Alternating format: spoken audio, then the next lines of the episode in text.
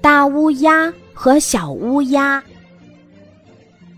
大乌鸦和弟弟小乌鸦同住在一个巢里，兄弟两个都很懒惰，不愿意劳动。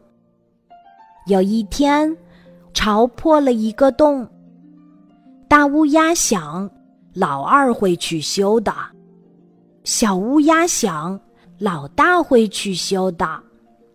结果谁也没有去修，洞越来越大。就这样，兄弟俩一直挨到了冬天。北风呼呼的吹着，大雪不停的下。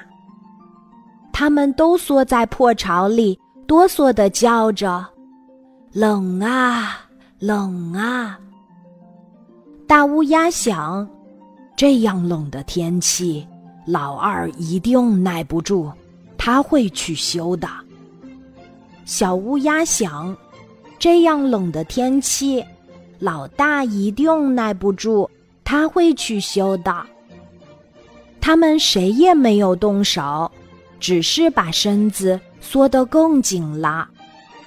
结果巢被风吹到了地上，两只乌鸦都冻僵了。